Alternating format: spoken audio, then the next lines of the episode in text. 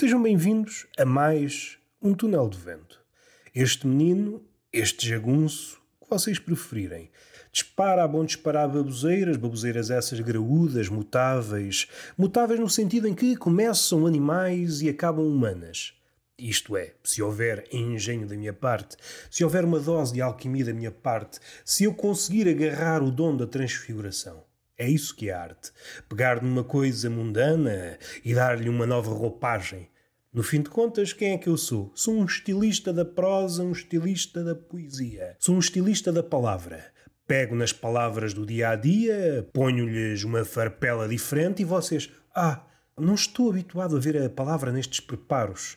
E é isso que é uma frase. Um conjunto de palavras ditas do cotidiano, mas vestidas de outra forma organizadas de uma forma ímpar. Tirar o pó das ligações habituais. É isso que é o poeta, é isso que é o taberneiro. O taberneiro também tem muito esse condão. O taberneiro, volta e meia, também se abalança para esses terrenos. Consegue libertar as palavras das suas ligações habituais. Mas não é de poesia nem de poética que nós queremos falar. Queremos falar do quê? Este menino está aqui a disparar coisas sem sentido, como é seu apanágio. Tradicionalmente sou um pateta, um pateta todo o terreno, um pateta que se mostra pateta, seja qual for a província, seja qual for o tema, seja qual for o ângulo. É um pateta robusto. É isto que eu sou. Não costumo verbalizar nas relações, sejam elas de amizade, seja uma relação que envolva conhecidos. E o conhecido, por vezes, dá-se o caso, segundo ouvi dizer, isto não é de experiência própria, li nos livros, o conhecido de volta e meia passa por um casting e transforma-se em amigo. E agora compete-nos a nós, de uma posição privilegiada, com um certo distanciamento, tentar julgar se esse é o procedimento ideal. Nós, pessoas que andamos aqui um bocado atarantadas, apardaladas, sem qualquer hum, noção de nada, achamos que somos capazes de avaliar uma pessoa e tentar que ela passe para o conjunto dos amigos. Nós, enquanto pessoa que julga, enquanto juiz do outro, sentamos numa mesa e entrevistamos o conhecido. Então, meu amigo, você, conhecido, acha que reúne as condições, as características mínimas para se tornar meu amigo. E essa pessoa, então conhecida, sim, eu acho que sou minimamente inteligente, minimamente interessante e raramente aborreço as pessoas. Vocês, hum, não sei se não aborreces. Só de te ouvir já estou aborrecido, estou entediado. Até tenho vontade de me matar. E é uma coisa que eu nunca tive. E a pessoa, é pá, não estava à espera. Pensei que tínhamos tanta coisa em comum. E vocês, a única coisa que temos em comum é respirarmos os dois oxigênio. Fora isso, não temos nada. E o conhecido fica triste, amargurado, como uma amêndoa amarga. Pá, enganem-me tanto a teu respeito. E o conhecido vai-se embora, entra outro conhecido, e vocês, epá, sou mestre no meu ofício. Na minha vida não entra qualquer bandalho. Tem de ser uma pessoa impecável. O mundo está cheio de pessoas que se dizem interessantes, ainda mais neste século. Eu quero uma pessoa interessante com provas dadas. Não é dizer, ah, sou interessante, mas interessante com base no quê? E também inteligente. Dizes que és inteligente, mas o que é que fizeste? Ah, aos 30 anos ainda sei fazer tabuada. É pá, sim senhor, tens uma cabecinha como deve ser. Tu, sim, tu podes ser meu amigo. Depois aparece outro, diz-me, meu caro, meu caro conhecido, o que é que diferencia dos demais? E essa pessoa dirá, meu caro Roberto, estou há 10 anos a tentar escrever uma epopeia à volta do rabo. Ora, sim senhor, aí está uma pessoa que merece o meu respeito e que merece a minha amizade, por arrasto. É uma coisa que eu gostava de acompanhar nos meus dias. gosto de trazer pessoas desse calibre para a minha vida, sim senhor. Mas vamos lá ser sérios. Não há pessoas a escrever epopeias sobre rabos, ou melhor, não abundam. Se vocês por acaso encontrarem uma pessoa dessas, devem dizer: meu amigo, anda cá para a minha vida. É difícil encontrar pessoas interessantes. É cada vez mais difícil encontrar pessoas interessantes. É muito fácil fazer alarde disso mas é um interesse que se esgota na prática. Poucas são as pessoas que não dizem sou interessante, sou inteligente. Este tom, esta nova vaga de autoelogios, que é uma coisa que se pratica muito nestes anos, causa-me assim já uma urticária no intestino. Há alguém que eu não quero na minha vida. Há alguém que está tão cheio de si, É uma pessoa que está a arrebentar de narcisismo. Eu não preciso disso na minha vida. Não preciso. Entre um cão de louça e uma pessoa dessas, prefiro mil vezes um cão de louça. Um cão de louça é alguém que sabe estar. Deixa-se estar ali. E só isso já é o princípio de uma boa amizade. Saber estar já é bom. Já é bom. Já não peço mais. Eu não, não sou muito exigente. E daí que eu não compreendo a panca atual daqueles que se autodenominam sapiosexuais. Aqueles que possuem uma atração pela inteligência do outro. Isto dá uma espécie de nó. Tudo muito bonito. Eu acho que é uma utopia, eu acho que é uma farsa. Eu, para mim, acho que é uma farsa. Não estou a ver ninguém a resolver uma equação, não estou a ver ninguém a, a dizer um poema de Milton, do Paraíso Perdido, e de outra parte, obter uma reação do tipo: sim, senhor, é isto que eu quero para a minha vida. Vamos lá abrir as pernas para este rapaz. Hum, dificilmente. O que essas pessoas que se dizem sapiosexuais querem é um simulacro de inteligência. Não deixa de ser fascinante perceber que essas pessoas que se autodenominam sapiosexuais arranjem para parceiros normalmente pessoas burras. Mas depois não se inibam de dizer esta pessoa é muito inteligente. Estas são as palavras que saem da boca do sapiosexual. O que eu aprecio é o cérebro da outra pessoa.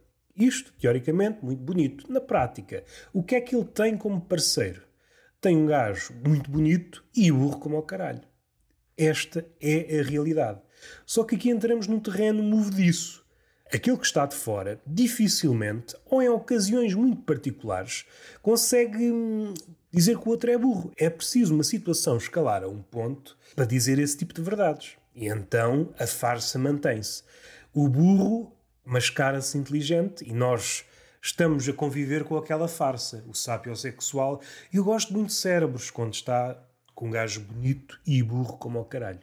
Este século só, só dando assim umas palmadas no focinho do século e no rabo, pelo aprender.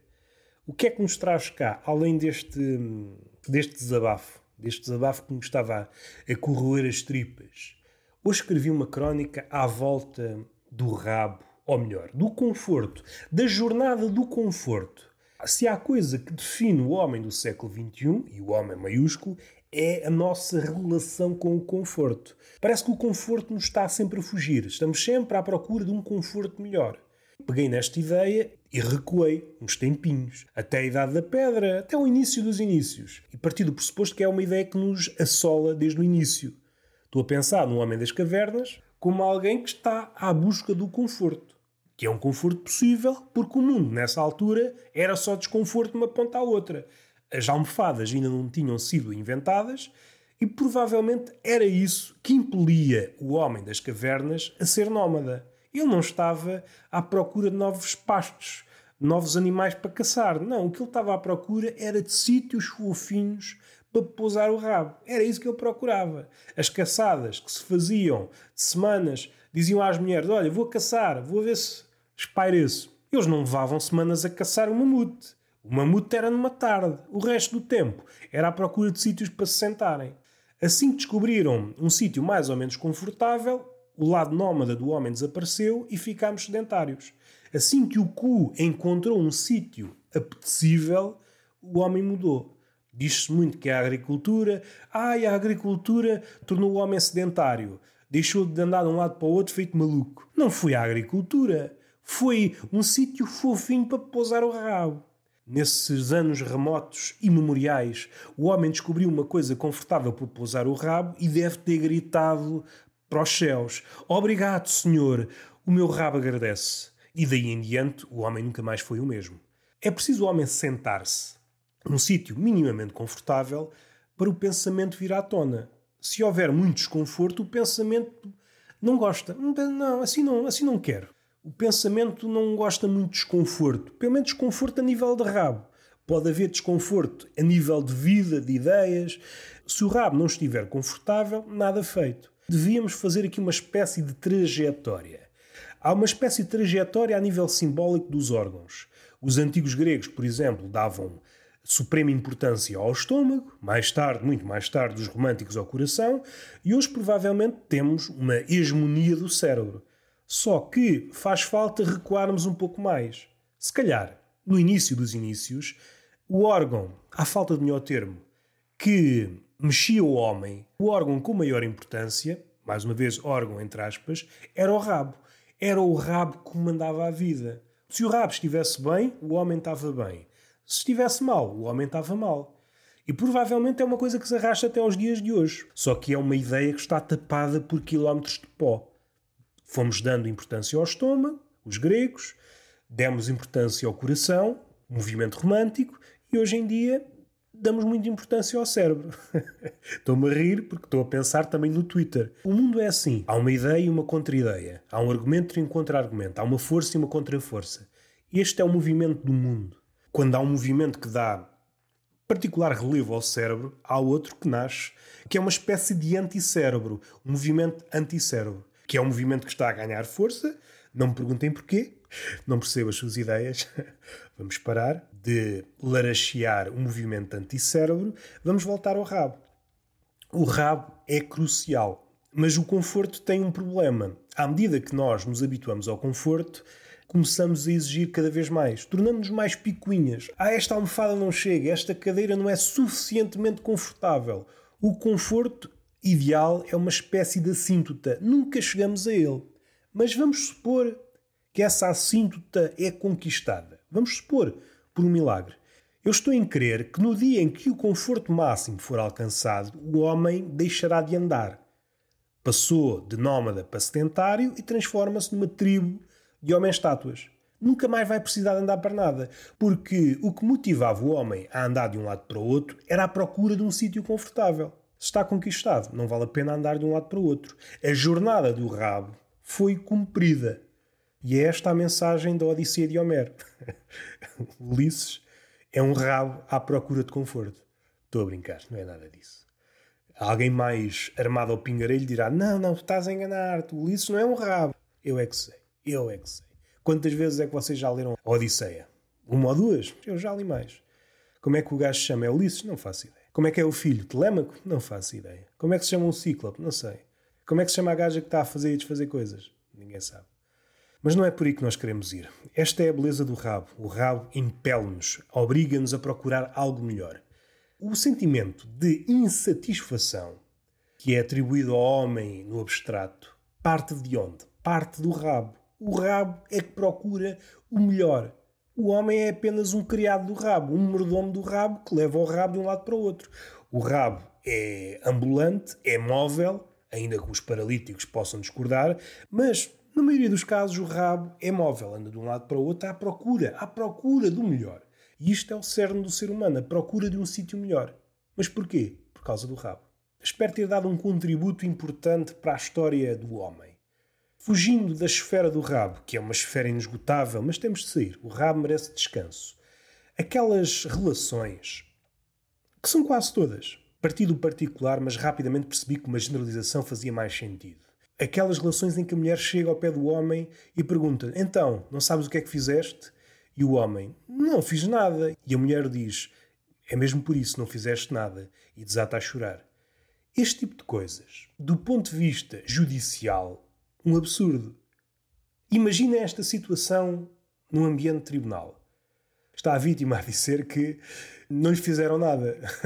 não lhes fizeram nada. E o juiz pergunta ao homem: Meu amigo, você sabe que não fez nada. Nem sequer sabia que não tinha feito nada. Então é culpado.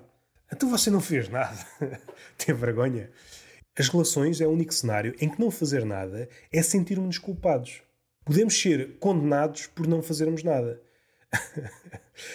Levar isso para tribunal seria engraçado. Esse raciocínio só faz sentido na relação. No tribunal não faria sentido.